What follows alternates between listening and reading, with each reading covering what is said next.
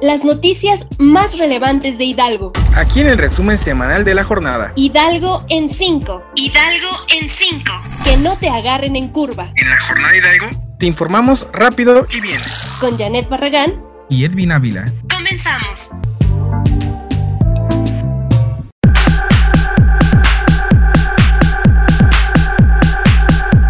¿Cómo les va? Qué gusto que nos escuchen en una edición más de este espacio que preparamos para ustedes desde la redacción de la Jornada Hidalgo. Edwin, ¿cómo te va? Hola Janet, ¿qué tal? Un gusto estar aquí contigo nuevamente. Pues vamos a comenzar con la información. Arrancamos con los resultados que ha estado presentando la Auditoría Superior del Estado de Hidalgo, la AC, como la conocemos en el argot periodístico. Pues en su tercer informe, nuestra compañera Natalie González destacó esta semana que se observaron irregularidades por 4 millones 177 mm, mil pesos de la cuenta pública 2020 al Ayuntamiento de Tulancingo, esto a la administración del entonces alcalde Fernando Pérez Rodríguez. De dicho monto, más de 2.700.000 corresponde a pagos injustificados por trabajos realizados en el recinto ferial, asimismo de comprometer los bienes propiedad del municipio. Destacan también diversas observaciones en obras, tales como la construcción del drenaje sanitario de un pozo de del pozo 16 a la entrada de la colonia Magisterio, además de observar también erogaciones de conceptos de obras con deficiencia de calidad o vicios ocultos en el proceso de construcción, eh, sobre todo en la del relleno compactado, que, eh, por la cual se observaron 216 mil pesos. El listado completo de las observaciones pueden consultarlo en nuestro sitio web www.lajornadahidalgo.com. ¿Tienes algún comentario? envíalo a nuestras redes sociales, arroba la jornada Hidalgo en Facebook y Twitter. O bien vía WhatsApp al número 5579 026132.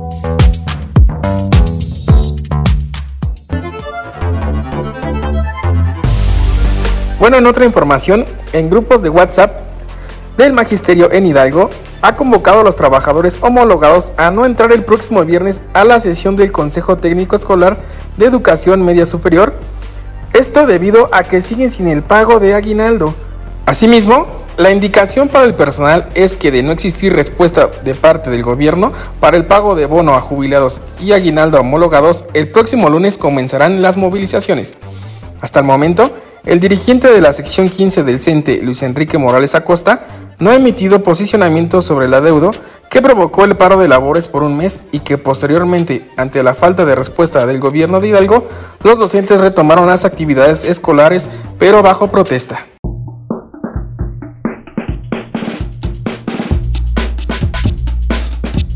Y en otra información, en Hidalgo se encuentran tres puntos de exploración de posibles yacimientos de litio que el Sistema Geológico Mexicano investiga ya como parte de las 82 localidades en el país con potencial para su explotación, los cuales se encuentran en el municipio de San Agustín Mezquititlán.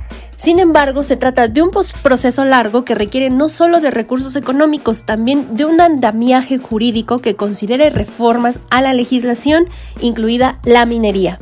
Debido a que la reforma energética planea proteger el mineral de las empresas internacionales y expertas en su extracción, la nacionalización de este preciado mineral por parte del gobierno de México está en el centro del interés.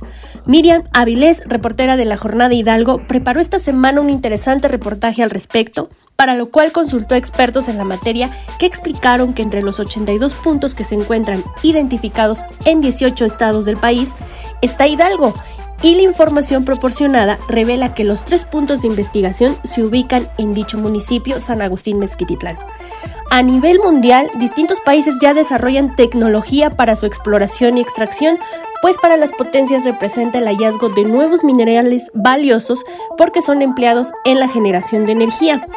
El litio, dejen de contarles que es incluso considerado ya como el nuevo oro blanco en el mundo, ya que se utiliza para las baterías de los autos eléctricos, que son la tendencia eh, en distintas partes ya del planeta, pues sustituyen a los vehículos impulsados por energéticos fósiles como las gasolinas, además de otro tipo de usos para el desarrollo de tecnología. Te invitamos a leer el reportaje completo en nuestro sitio web. Recuerda que puedes escucharnos en nuestro canal de YouTube y Spotify. Hidalgo en 5. Hidalgo en 5. Llevando la noticia hasta ti.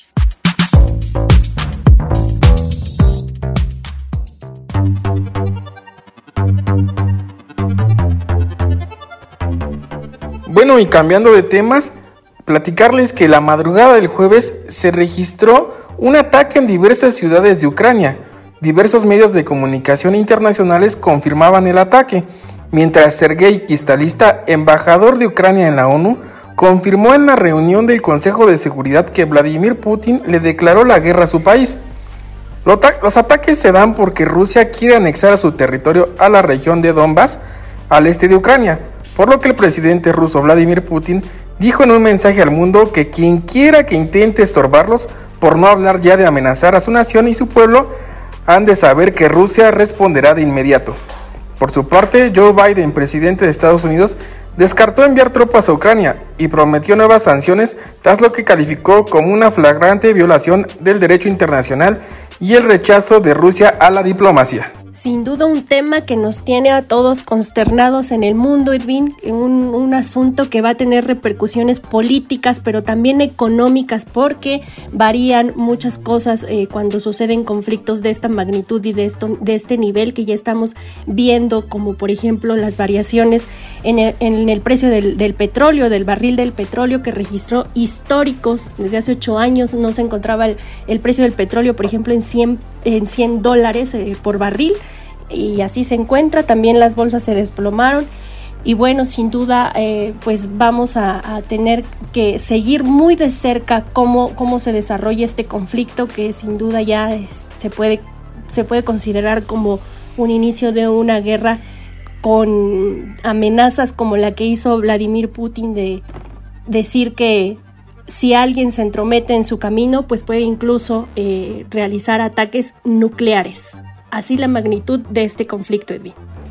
Sí, pues bueno, ya bien lo comentas, también hay aumento eh, este, en las materias primas, en el maíz, eh, los metales han subido y bueno, pues esperar cómo se desarrolla esta, este conflicto y cómo termina eh, toda esta, esta guerra que acaba de iniciar allá en Europa del Este.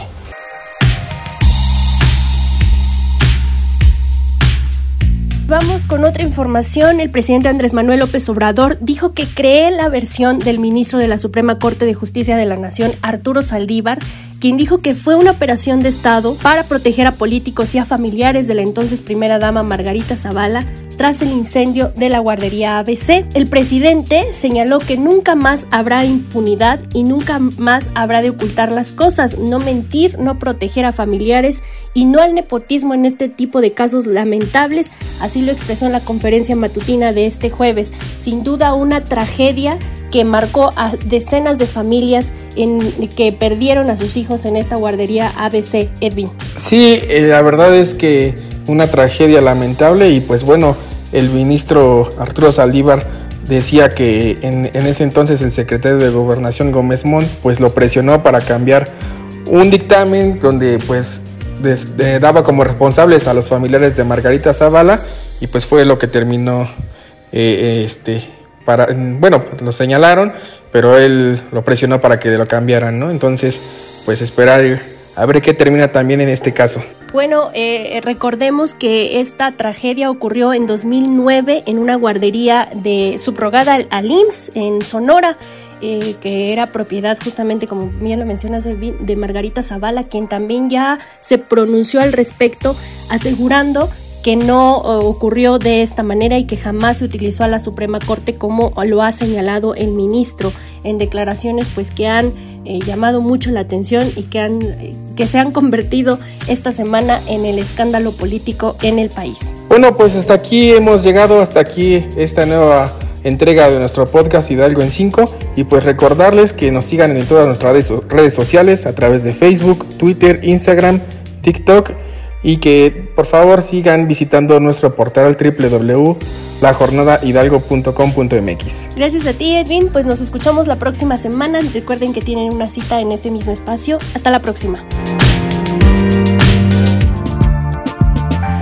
Esto fue Hidalgo en 5 de la Jornada Hidalgo. La Jornada Hidalgo, llevándote las noticias más destacadas de la semana. Que no te agarren en curva. Infórmate con lo más destacado de Hidalgo. Recuerda, nos escuchamos todos los jueves en punto de las 4 por Spotify y YouTube. Yo soy Edwin Ávila. Yo, Janet Barragán. Hasta la próxima.